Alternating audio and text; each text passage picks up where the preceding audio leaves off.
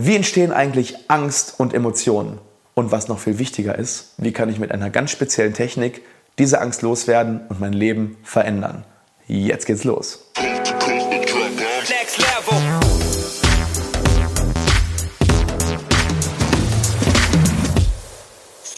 Hallo liebe Community, mein Name ist Dr. Stefan Helker und ich heiße euch herzlich willkommen bei der Audioversion unseres erfolgreichen YouTube-Formates Implatalk. Sollten dir die visuellen Einblendungen an der einen oder anderen Stelle fehlen, komm gerne nochmal auf unseren YouTube-Kanal und schau dir das passende Video an. Und jetzt viel Spaß mit dem Podcast. Wir haben heute eine spannende Folge und zwar, wir gehen heute mal in die Psychologie. Das ist mal wieder was für Angstpatienten, aber auch für die, die es einfach interessiert, wie entsteht eigentlich eine Angst oder wie entsteht überhaupt ein Gefühl. Und ähm, was kann ich auf psychologischer Ebene dagegen tun oder dafür tun? Und ja, wir gehen in dieses Thema einfach mal rein und äh, wir müssen am Anfang einmal erstmal definieren, was ist überhaupt Zahnarztangst? Weil Angst ist ja nichts Reales, sondern Angst ist erstmal nur eine Emotion. Und Emotionen entstehen durch etwas, was ausgelöst wird von außen. Und das nennt sich ein sogenannter Trigger. Und es gibt mehr oder weniger zwei Arten von Triggern. Ähm, zum einen gibt es die sogenannten Referenzerlebnisse. Das bedeutet, ich habe in der Vergangenheit irgendwas erlebt und dieses Vergangenheitserlebnis, das vergleiche ich jetzt die ganze Zeit mit Dingen, die mir jetzt in der Realität passieren. Ist das ähnlich? Zum Beispiel, ähm, ich finde irgendwas, was so ähnlich aussieht wie ein Stift. Dann kramt man mental in seiner Schublade, macht da die verschiedenen Schubladen mental auf und sagt, okay, hm, ja, sieht so aus wie ein Stift, konnte ich schon in der Vergangenheit mit schreiben, ist wahrscheinlich ein Stift. Okay, versucht man, okay, ist ein Stift, hat man dieses Referenzerlebnis wieder verstärkt. Und das Gleiche funktioniert natürlich auch mit Angsterlebnissen. Das heißt, ich vergleiche dieses Erlebnis, was mir jetzt eben bevorsteht, schon bevor es überhaupt passiert, mit einem Referenzerlebnis aus der Vergangenheit und schaue, okay, da gab es mal ein ähm, Ereignis irgendwie, als ich klein war, das war nicht so angenehm, also wird das wahrscheinlich jetzt auch nicht angenehm und dann wird die Emotion Angst ausgelöst. Und dann gibt es noch einen zweiten, ähm, ja, eine zweite Sache, die Emotionen auslöst und das sind sogenannte Anker. Und ähm, ja, das mit dem Referenzerlebnis habe ich ja gerade schon erklärt. Ähm, aber ein Anker ist ein bisschen was anderes. Man kann nämlich äh, zum Beispiel Ereignisse mit Handlungen verbinden. Ne? Zum, zum Beispiel kann man sagen, äh, ich erlebe jetzt irgendwas Positives. Zum Beispiel, ich gewinne irgendwo bei einem 100-Meter-Lauf und danach klopfe ich mir auf die Brust. Das hat man jetzt wahrscheinlich mit dem Mikro gehört. Ähm, und wenn man dieses Erlebnis immer wieder so macht, dann wird man irgendwann dieses Gefühl, wenn ich eben diese Handlung ausführe, dass ich mir auf die Brust klopfe, mit dem positiven Erlebnis des damals Gewinns verbinden. Und damit löse ich nicht nur sogar unterbewusst, sondern bewusst die Emotionen aus. Das heißt, ich kann sowohl positive als auch negative Anker setzen. Das heißt, wenn mir zum Beispiel jemand ständig, wenn ich Schmerzen habe, auf die Schulter packt, dann wird vor allem wenn das in der frühen Phase, wenn man das nicht bewusst macht, äh, irgendwie dieses, dann fragt man sich, warum habe ich denn fühle ich immer so eine komische Emotion, wenn mir jemand auf die Schulter packt, dann ist das ein sogenannter Anker. Das nutzen zum Beispiel Profisportler sehr, sehr bewusst, dass sie zum Beispiel positive Gefühle ankern. Das habt ihr vielleicht schon mal gesehen, wenn äh, zum Beispiel bei den Olympischen Spielen haben alle ihre Rituale vorher. Das sind sehr, sehr starke Anker, die die eben im Training verbunden haben mit Erfolg. Ja, und die visualisieren eben ihren Erfolg ganz klar und setzen sich diese, diese Anker, zum Beispiel Powergesten, um dann eben dieses positive Emotions, äh, diese positive Emotion zu erleben und die dementsprechenden Hormone auszuschütten und dann eben volle Power zu haben, um Leistung zu bringen. Und dann gibt es neben den Triggern ja noch sogenannte Filter. Ja, diese Filter bestimmen, wie wir Dinge wahrnehmen, weil jede einzelne Sache, die wir wahrnehmen, geht durch unsere Filter durch. Und ja, durch unsere Filter, die, die bedingen eigentlich, wie wir auf Dinge reagieren. Und jetzt gehen wir mal ganz speziell, das war jetzt so ein bisschen generell, in das Thema Zahnarztangst rein. Denn ähm, Filter und Trigger lassen uns einem Ereignis eine Bedeutung zuweisen. Ja, und die Bedeutung ist eigentlich erstmal das, was so richtig wichtig ist. Denn wenn ich zum Beispiel mit dem Zahnarztbesuch die Bedeutung verbinde, das tut weh und ich verliere die Kontrolle, dann löst das in dem Fall die Emotion aus. Das heißt, die Emotion wird erst durch die Bedeutung ausgelöst, die ich einem Ergebnisse, die ich einem Ergebnis, äh, einem Ereignis gebe. Und in dem Fall ist das eben Angst. Ne? Ich verliere die Kontrolle, das tut weh. Das bedeutet, ich sollte am besten jetzt die Emotion Angst empfinden, weil Angst ist ja eigentlich äh, evolutionstechnisch was Gutes. Äh, sie beschützte uns damals davor, vom Mammut äh, plattgetrampelt zu werden oder vom Säbelzahn, äh, Säbelzahntiger gefressen zu werden.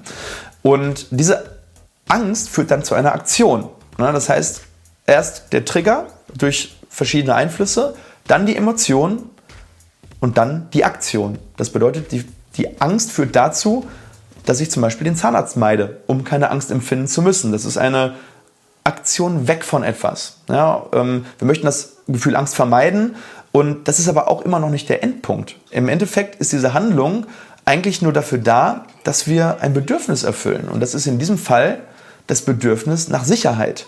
Weil jeder Mensch hat eben mehrere Grundbedürfnisse. Es gibt vier Grundbedürfnisse. Das ist einmal die Sicherheit, das ist einmal Abwechslung, dann ist es ähm, das Streben nach Signifikanz oder Bedeutung und das Streben nach Liebe oder Verbindung.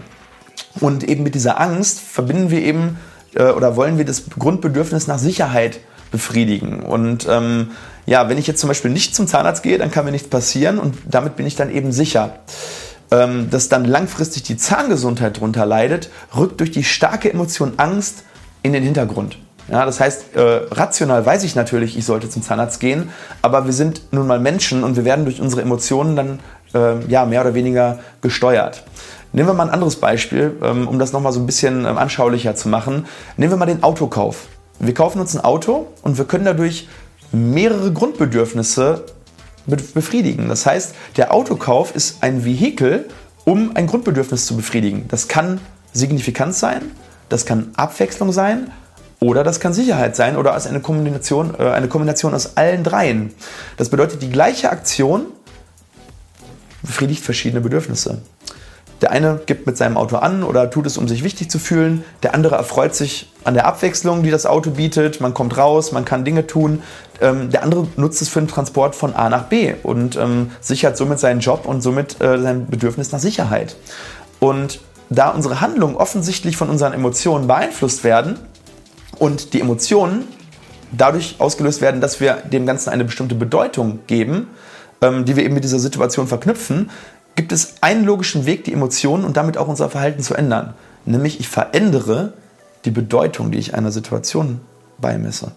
Und das klingt jetzt total einfach, ist natürlich nicht ganz so einfach, aber es funktioniert wirklich. Ähm, ich habe dazu eine Geschichte. Stellen wir uns einen Sportler vor. Super erfolgreich, 25 Jahre alt, in der Blüte seines Lebens. Ähm, von mir aus Sprinter oder von mir aus Fußballer, völlig egal.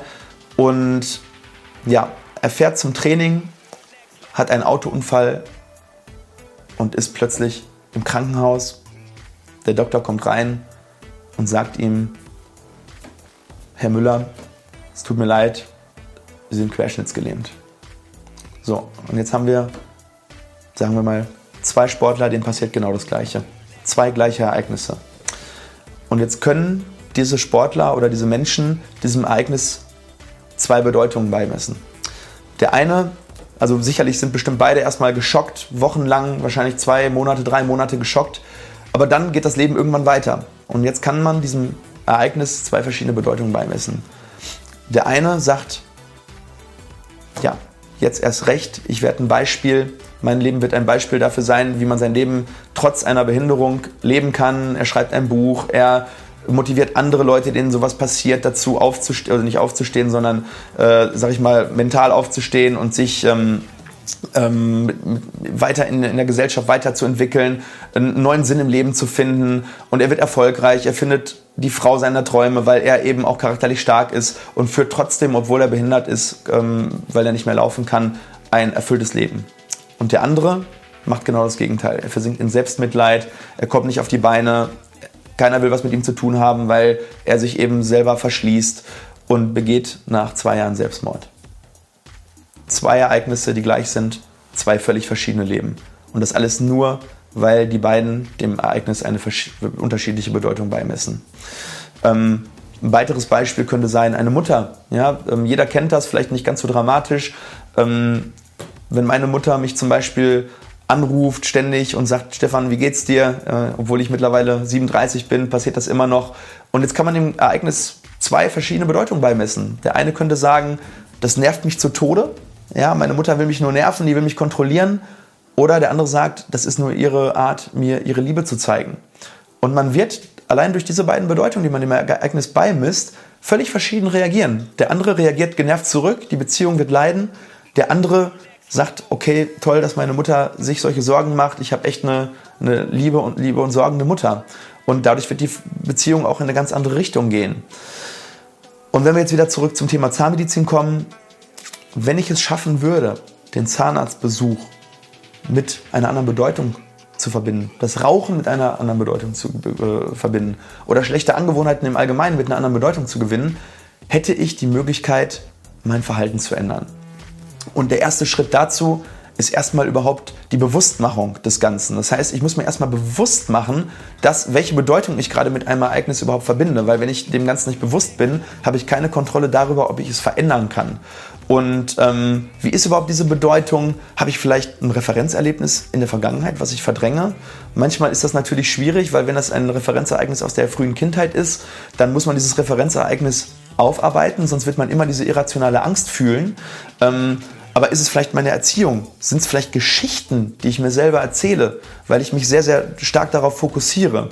Und ähm, das ist eben der Grund, warum der eine eine Zahnbehandlung völlig entspannt angeht und der andere dabei Schweißperlen kriegt, anfängt zu heulen, ähm, Angst kriegt, Panikzustände.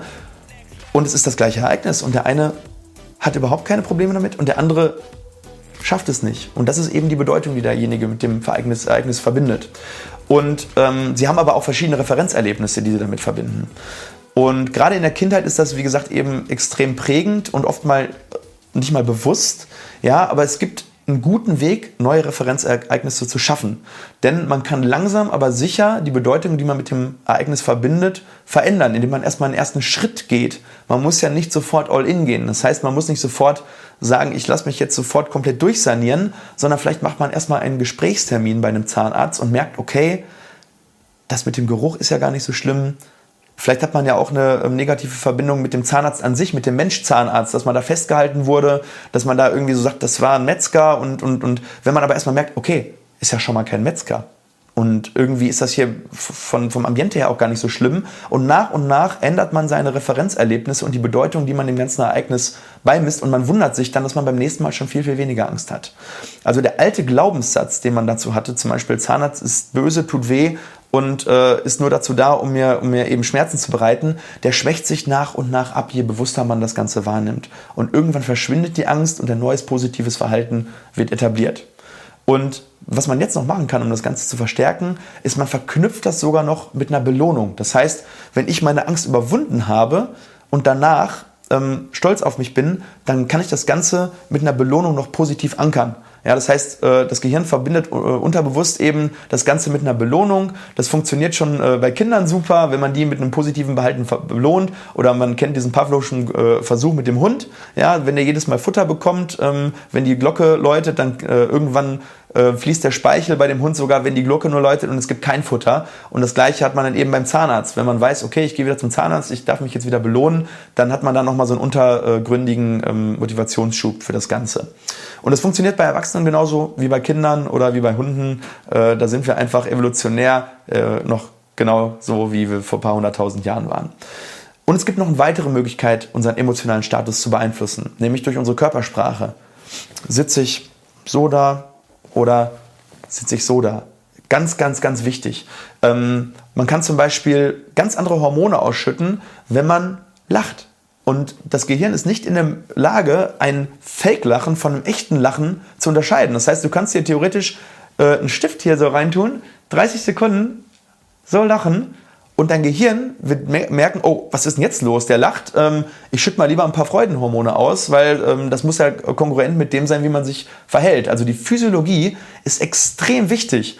Auch zum Beispiel Powerposen. Es gibt Studien dazu, dass Männer, die, ähm, bevor sie zum Beispiel eine wichtige Entscheidung treffen äh, müssen, Powerposen machen. Und Powerposen ist sowas wie ganz groß machen, viel Raum einnehmen, äh, Selbstbewusstsein, ähm, dass die Männer danach mutigere Entscheidungen getroffen haben und weniger Angst hatten, etwas zu entscheiden, als wenn jetzt äh, man, ähm, ja, sag ich mal, mit einer schlechten Körpersprache da äh, sitzt. Das heißt, das sind alles so kleine Sachen, die du nach und nach dann etablieren kannst, um eben zum Beispiel den Mut zusammenzukriegen, zum Zahnarzt zu gehen. Und was auch ganz wichtig ist, ist ein positives Wording.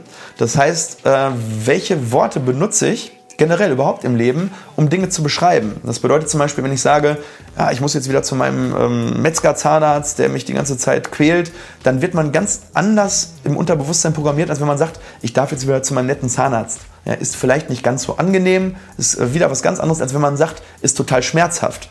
Das Gehirn merkt das. Das merkt das und, und verknüpft andere Dinge damit.